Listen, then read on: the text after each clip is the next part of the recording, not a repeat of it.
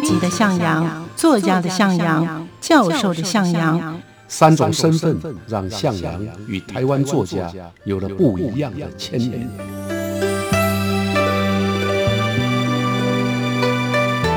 听向阳与徐凡谈他的作家朋友们在写作这条路上，生命与创作如何交织出最灿烂的光芒。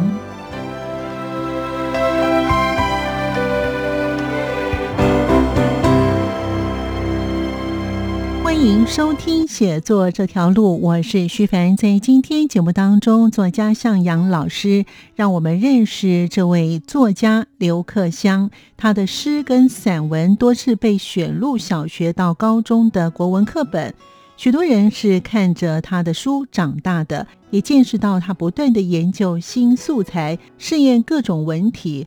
同时，也扩大自然写作版图的格局。在今天写作这条路的节目当中，作家向阳老师让我们认识这位全能的鸟人作家刘克湘，以及向阳老师眼中的最优秀的学弟。欢迎收听《全能的鸟人作家刘克湘》。这个时候的他有热情，对台湾的土地正义、对台湾的生态保育，包括特别是鸟，特别的关心。作为诗集的书名叫做《河下游》，《河下游》写得很好啊。在这个诗集里面，我们看到了生态保育，我们也看到了关注现实的能量。欢迎朋友们收听《写作这条路》，我是徐凡，我是向阳。今天的向阳老师呢，要让我们一起认识哇，这个大家都知道他的名字啦，全能的鸟人作家 刘克襄。哇，老师取这个名字还真的是蛮幽默的，他他是一个生态自然作家。是的，哎，好，那这刘克襄呢，其实跟老师呢，他是小老师两岁。对，我是看着他长大的，哎，我是看他长大的，我是他学长。哦，那是，呃，学长总是比学弟大，成就也比较大。没有没有没有，成就他比我高。不会不会，每个人都有每个人的专业哈。好，要聊一下老师当时，因为其实啊，学校这么大哦，一个大学这么大。老师为什么会认识？没错，一个大学啊，上万的学生，对啊，像文大现在应该有三四万了。我那个年代是一万多人，嗯嗯，那一万多人的学学生进去以后，怎么你会碰到某个同学、某个学弟、某个学妹？嗯，大概都是上天注定吧。我记得我认识克襄的时候呢，我是大三，他是大一啊，我读日文，他读新闻。那是有一次啊，我们因为我当时担任华冈诗社的社长，对，那我们华冈诗社呢也有一个朗诵队，啊，那个时候全台湾呢大概啊都会办朗诵比赛啊，所以朗诵队呢就要排练啊，那排练的时间通常在晚上。那文化学院的华冈啊有很多像宫廷一样的建筑，嗯嗯嗯，其中有一有一栋呢叫大。大人吧，哎，大人楼，嗯啊，那我们在那边呃排练的时候呢，我坐在后面，我是社长，我不必排练了，我就坐在后面看。那个后面突然间有一个年轻的声音说：“我可以，你们在干嘛啊？我可以问你啊，你们在干嘛？”我说：“在朗诵诗啊，都是朗诵诗啊，啊，我能不能参加？”哦。我再回头看他啊，一个年轻而青涩的脸孔，他个子蛮高的 啊，但是脸上是蛮青涩的啊。啊，我我就说当然可以啊，欢迎啊，就这样他就进入了华冈诗社。哦，那个时候进入的时候他还没有开始写诗。嗯啊，我问他都在干嘛，他说都在打牌呀。啊，从高中 啊打桥牌啊，或者 或者拱猪。啊，我以为他打麻将。哎，不要，我不晓得他会不会打麻将。应应该那个时候我在大学里面很少人打麻将。都打桥牌。我们都打桥牌。嗯。啊，最最多的就是拱猪啊。嗯嗯。啊，那他头脑很好。啊，所以他加入了以后呢，没多久呢，呃，他就出类拔萃了，他就开始能够写了，啊，所以我们是这样认识的，啊，是在一个不能叫做阴风惨惨的啊，是在一个秋凉的晚夜啊，又在朗诵诗声当中跟他认识了，很有诗意哈。所以呢，老师那个时候呢，大三，然后他大一哦，哎，他就发表了他第一首的诗，叫《法散》。这名字取的也不错啊，就是一年了啊，就是一年以后，我们当时呢，因为办了诗刊，也出版了像啊一张大报纸啊，就是我们现在看到的报纸，一大张的那种诗报啊，我把它称为华冈冬季抒情诗展。嗯，那在校园里面呢，散发给一般的同学看。当时刘克襄就写了一个发散，就头发散掉的发散，你看都是这么浪漫的啊，文青的笔调。他用散文的方式写，我觉得哇，一年前告诉我什么是诗的人，一年后居然写出了这样还不错的作品。那这个诗呢，以今天的眼光来看，很远了啊，大概是哎四十多年前的事了，对不对啊？嗯，对，差不多。我来看还是写的不错。我们来看看刘克襄的年轻的时候的诗。一年以后，落日以前。沙河的静寂里，没有你的声息，没有早秋的泛滥，被提升的秋风萧萧扩散记忆的追寻。你稍微持久而已淡旧的情愫，还流落在沙河浅浅的唱着。虽然河水滚到了汀州，就有了破绽。落日以后，秋风开始混乱你接近模糊的联想，你为错望。初次的法善悬挂在高峰低潮的消极里，一种愁绪渐渐被河水淹没。可怜你仍载歌载酒渡河，很浪漫的一个比真的不错。那时候他才大二哈，哎，那时候他才大二啊。大二如果我们用正常随学制来算的话，嗯，刚好二十岁，二十岁，十八岁高中毕业嘛。对对，那大二的话就是大学二年级，嗯，十九二十岁。嗯啊，从这首诗来看呢，他应该是天生的诗人 啊。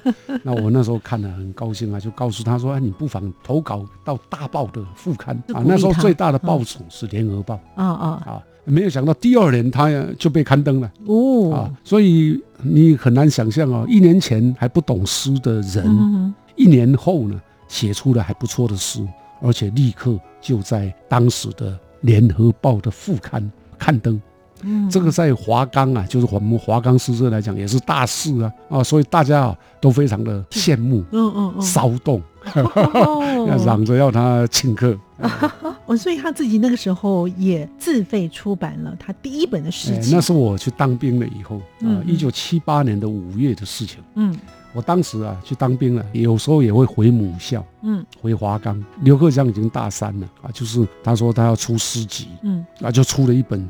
叫做河下游的诗集。嗯嗯，刘克襄用了一个很特殊的笔名，叫刘知愧做笔名。对啊，那出版的这个河下游呢，他就送给我啊，他把这个诗集送给我啊，在扉页上他还提着阿样啊，留存。感触很深，说不出话来。刘克襄自愧，他所谓感触很深呢，其实很简单的，就是从完全不懂诗啊，到能够出这一本诗集，当然有感触。那为什么叫刘知愧呢？我那时候也问他，后来的解释是这样的：因为他父亲呢，曾经是左派青年啊，所所谓左派就是信仰社会主义的人啊，所以呢，给他取名知愧。意思就是资本主义惭愧，这跟杨奎啊，杨奎给他儿子取的名字有点像哦。杨奎有一个儿子啊，名字叫做杨资崩。为什么叫资崩？资本主义崩溃的崩。那刘克襄叫刘资愧，资本主义崩溃的溃。可是他现在叫刘克襄，他这爸爸他爸克襄是本名。哦，自愧啊，是那个时候他爸爸取的，应该算是字啊、号啊之类的。对呀，应该是没有登记的，登记在户籍上的应该是刘克祥。还好叫刘克祥。那老师在您印象当中啊，刘克祥啊是怎么样的一个人？他怎么样的一个个性？也是一样，可以分成三个阶段来看。我在大学认识他的时候，就像我刚刚所形容的，内向、害羞啊，然后。清纯，非常纯洁。第二个阶段认识他呢，其实他已经是参加了台湾的各种的，包括生态保育啊，包括摄影，那也开始写作生态散文。这个时候的他有热情啊，对台湾的土地正义啊，对台湾的生态保育，包括特别是鸟，特别的关心，他是一个热情有正义感。第二个阶段可以看得到，嗯第三个阶段这样就成名以后啊，一直到现在了，因为他也是十大散文家当中的一位，哦，跟林文义呀、陈烈啦嗯啊，我们在上个礼拜介绍过的林文义一样，十大散文家，在这个阶段呢，他就比较成熟啊，有他的主见，有他的观点，对政治、社会、文化发声，而且是重要的意见领袖。所以他在这条道路上，没想到呢，因为他偶遇老师您在后面，哎，没想到他一路上呢，从写散文、写诗是。哈，那这样一路下来哈，嗯。那其实呢，他在他的第一本的诗集《河下游》，这因为他当兵的时候在澎湖当兵，所以呢里面有很多的鸟语花香，后来就也成为他会去观察鸟类的生态，也成为一个自然生态的观察家跟作家。是，那他在这本书的当中呢，也有很多的题目哦，嗯，像是跟呃山啊、水啊、鸟啊都有关系的，对吗，老师？没错，嗯。啊，刘克襄的《河下游》呢，后来还发生了一个故事，出版了以后呢，他觉得不知道什么原因，他居然把所有的书收回来烧掉了。哦，为什么？所以这本书呢，后来就绝版了。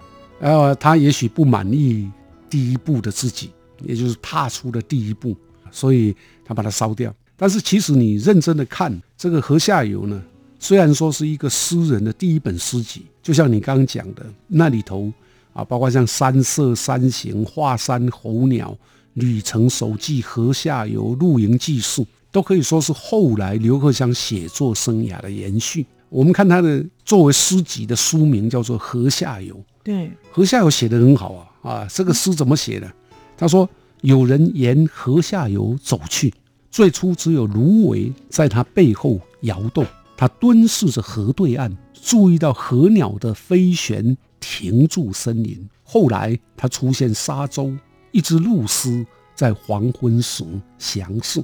当它没入森林，鹭鸶沿着河下游，落日旁边飞过。这个诗跟刚刚我念的第一首诗就不一样嗯，真的不一样。这是非常成熟嗯啊，这个是很有意境，也可以说这就是刘克襄后来整个写作生命的一个预言。你看，河下游是他的他观察的一个场域，背后有芦苇，眼前有森林，森林的前面还有河鸟，也还有沿着河下游落日旁边飞过的鹭鸶。你看，这不就是一幅宁静而和谐的画面吗？是的，啊嗯，刚好也预示了从此以后他要创作的主题跟路线。嗯嗯比如说，他对自然生态的关注，对候鸟、鸟类的凝视，还有他对旅行的雅好，他喜欢旅行，乃至于对土地跟历史的感应，在这首诗里面每一个句子都表现出来了。所以《河下游》是可观的。那另外，你假设我们打开《河下游》这本书籍，还可以看到刘克襄对台湾历史，特别是战乱的一种，包括政治啊，包括二二八之后的白色恐怖，还有弱势者，他都很关心。其中像战败以后，他写的是中国啊国共内战的一个悲凉。另外，其中有一首诗叫《第六街》，写一个孤独分子举枪自杀。那前一幕是什么呢？他把政治的东西隐喻放在里头，说孤独分子的背影前面是烟灰缸，冒着烟；更前面是什么？是元首的肖像，单人垂像的孤独啊！国家责任荣誉，吾皇万岁 啊！这是当时嘲讽白色恐怖年代的领袖主义、责任国家种种的那种。嗯所以这也就埋埋下了后来他开始写政治诗的一个种子。那另外像大北方写一个老兵，随着政府来台的老兵，非常想念他的故乡，也是大陆的家的心情。那新公寓呢，写一个失业的工人的悲酸，这个都是他的第一本诗集里面的作品。啊，哦，所以在这个诗集里面，我们看到了生态保育，我们也看到了关注现实的能量。是阳光，翅膀打开了世界之窗；是阳光，翅膀环绕着地球飞翔。欢迎朋友们继续回到节目当中。作家向阳老师在前半段与我们分享了刘克襄这位作家是他的学弟，但是他在出第一本诗集《游下河》的时候，老师就看得出他的潜力了。老师说，诗人的第一本的诗集就如同在人生的阶段当中的第一个阶段是非常重要的。同时，作家刘克襄他也是生态保育类、旅行文学类以及历史文学类的跨领域的作家。我们继续聆听向阳老师带我们认识作家刘克襄。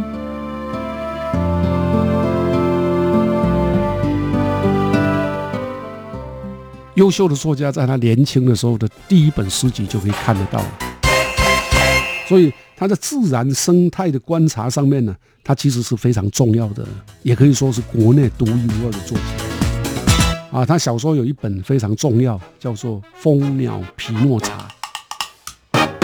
所以可见的一个作家，他们的敏锐的观察力还是蛮重要的。对，而且通常啊，优秀的作家在他年轻的时候的第一本诗集就可以看得到了。哦，而且第一本诗集就像我们人一样啊，我们的第一个阶段其实。在我们未来的人生当中非常重要，因为它可能就埋下了我们的人生之路，我们的走过的痕迹啊，都会跟第一步有关系。汪东老师其实在他写第一首散文的时候呢，老师就发现哦，这个学弟以后将来是啊，没错。好，那他为什么会被称为教啊教啊？我们在大学年代都叫他 教啊教啊啊！比如说刘克襄，如果远远的走过来。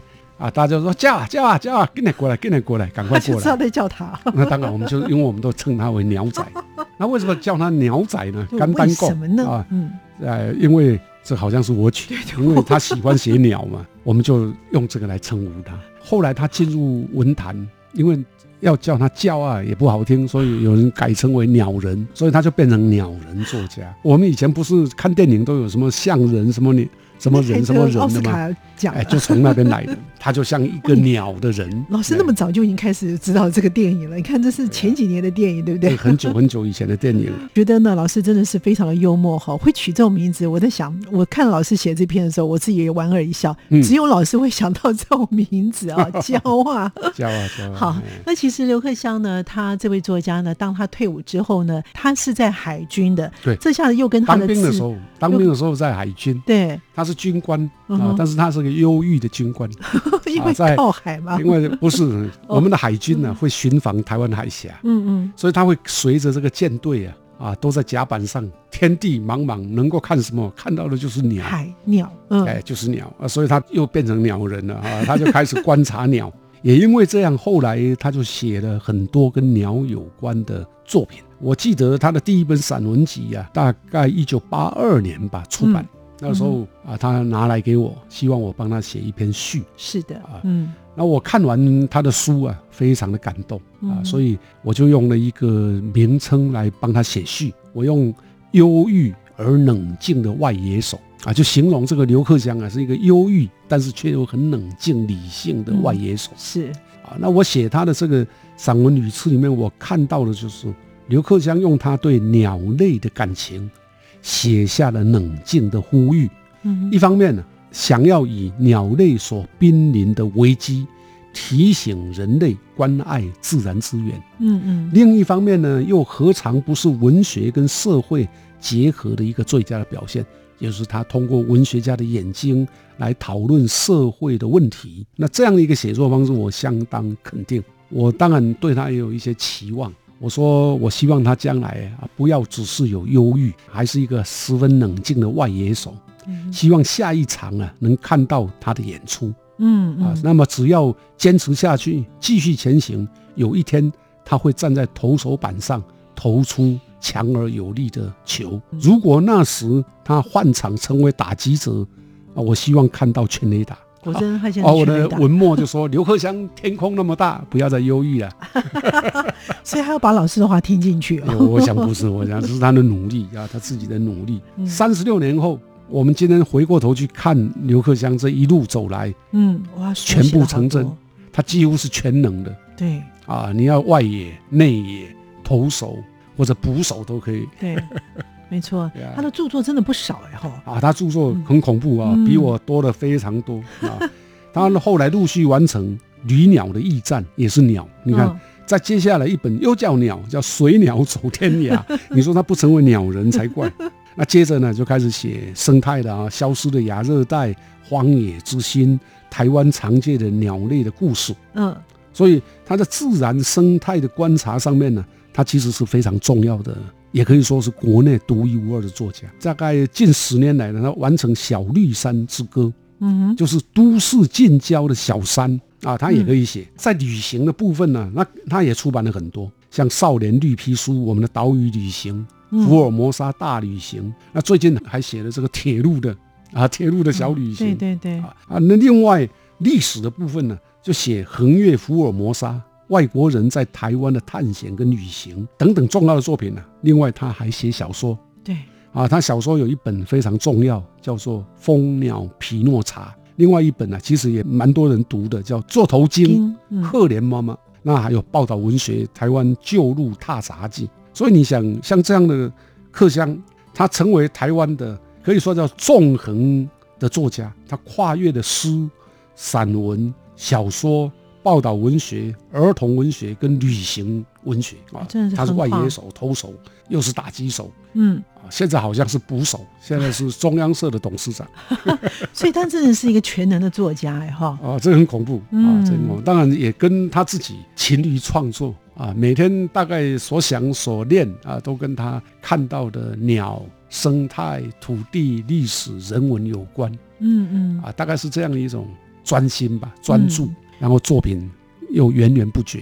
是，但是可惜的是，他从河下游之后呢，他的诗作就比较少了哈。没错啊，嗯比较可惜的就是因为往这个生态发展，那生态诗呢，毕竟写了也已经写过了，所以后来呢，他的作品大概我们耳熟能详的都是生态保育类、嗯。旅行文学类、对，历史文学类，嗯。可是他的诗作就少了。对，河下游之后呢，他出版过几本诗集，其实也都蛮重要的，像《松鼠斑碧巢》《飘鸟的故乡》《小鼯鼠的看法》。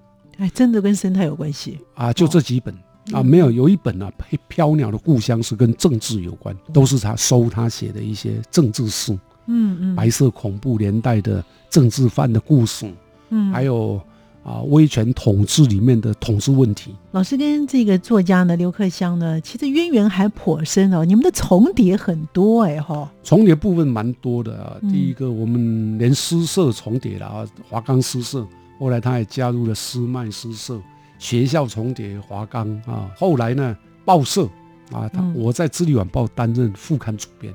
嗯到了一九八七年，一九八七年报禁要解除了，一九八八年我们创办了新报《智利早报》。那我呢就被派为《智利晚报》的总编辑。我原来担任的副刊主编需要找人，嗯，我就找他。那个时候的的刘克襄在中国时报《人间》副刊当编辑，哦哦我就找他来《智利晚报》当主任兼主编啊，所以报社也重叠啊。那写作当 当然更是很多的重叠。不过这没办法，这个在人生里面呢、很难得啦，就是居然会有人跟你啊在同样一个岗位上，或者同一个工作上，或者同一条道路上啊一起前行，这种的机缘是真的很少的哈。那比较少。嗯，对。好，所以他跟老师呢是多次的重叠之后呢，他在二零零八年之后，他就开始，他还有专职写作的时候哦，当然有，因为《智利晚报》后来有一个阶段是换人了。报纸换人了，嗯啊，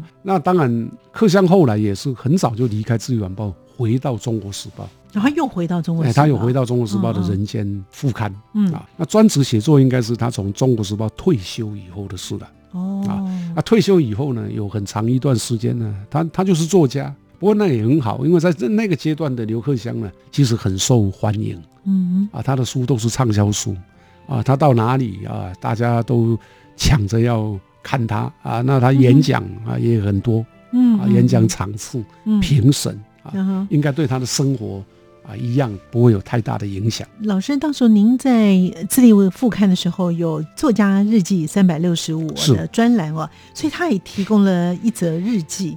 海市仓记，哎，这名字取得还蛮特别的哦。哦，这个是很早以前的，嗯啊，这个大概就是一九八零年的事情了。我们从今天的角度看，那是四十年前的事。嗯那时候的刘克襄正在海军服役，嗯，就是我们一开头提到的，他开始赏鸟的阶段。对，啊，我跟他要了一篇日记啊，日记里面呢，他提到当时他当狱官入伍，然后要适应军舰啊，那时候军舰在台湾海峡，阵风七级以上，你看你一个新兵菜鸟啊，所以一定很难适应。嗯啊，日记里面他写他头晕啦、站上岗位啦，嗯啊，写他在军旅上的不舒服。日记也叙述他经过三次的不舒服啊，晕眩、头痛、呕吐，最后才调试妥当。那也在这一年，他的日记呃写作的这一年呢，他的军舰呢航行到澎湖，澎湖有个小岛叫侧天岛，嗯，他看到了黑鹭，从此展开他从事鸟类、自然、旅行跟历史书写的路。对，所以那篇日记算起来，也让我们看到了刘克襄刚开始要踏入鸟类生态旅行书写的时候的一个适应阶段。所以呢，老师称为他鸟人作家哈。嗯，所以他的诗，从诗到散文家，到小说家，到儿童文学家，还有呢，就是这生态的嗯观察的作家哦。嗯哇，他这真的范围真的非常的广泛哈，真的是跨越不同的领域哦。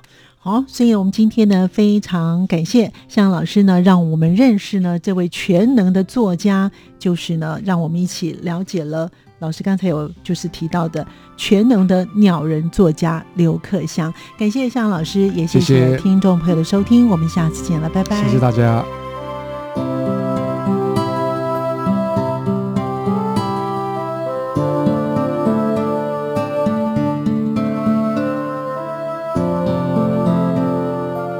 感谢您的收听，我们下次见。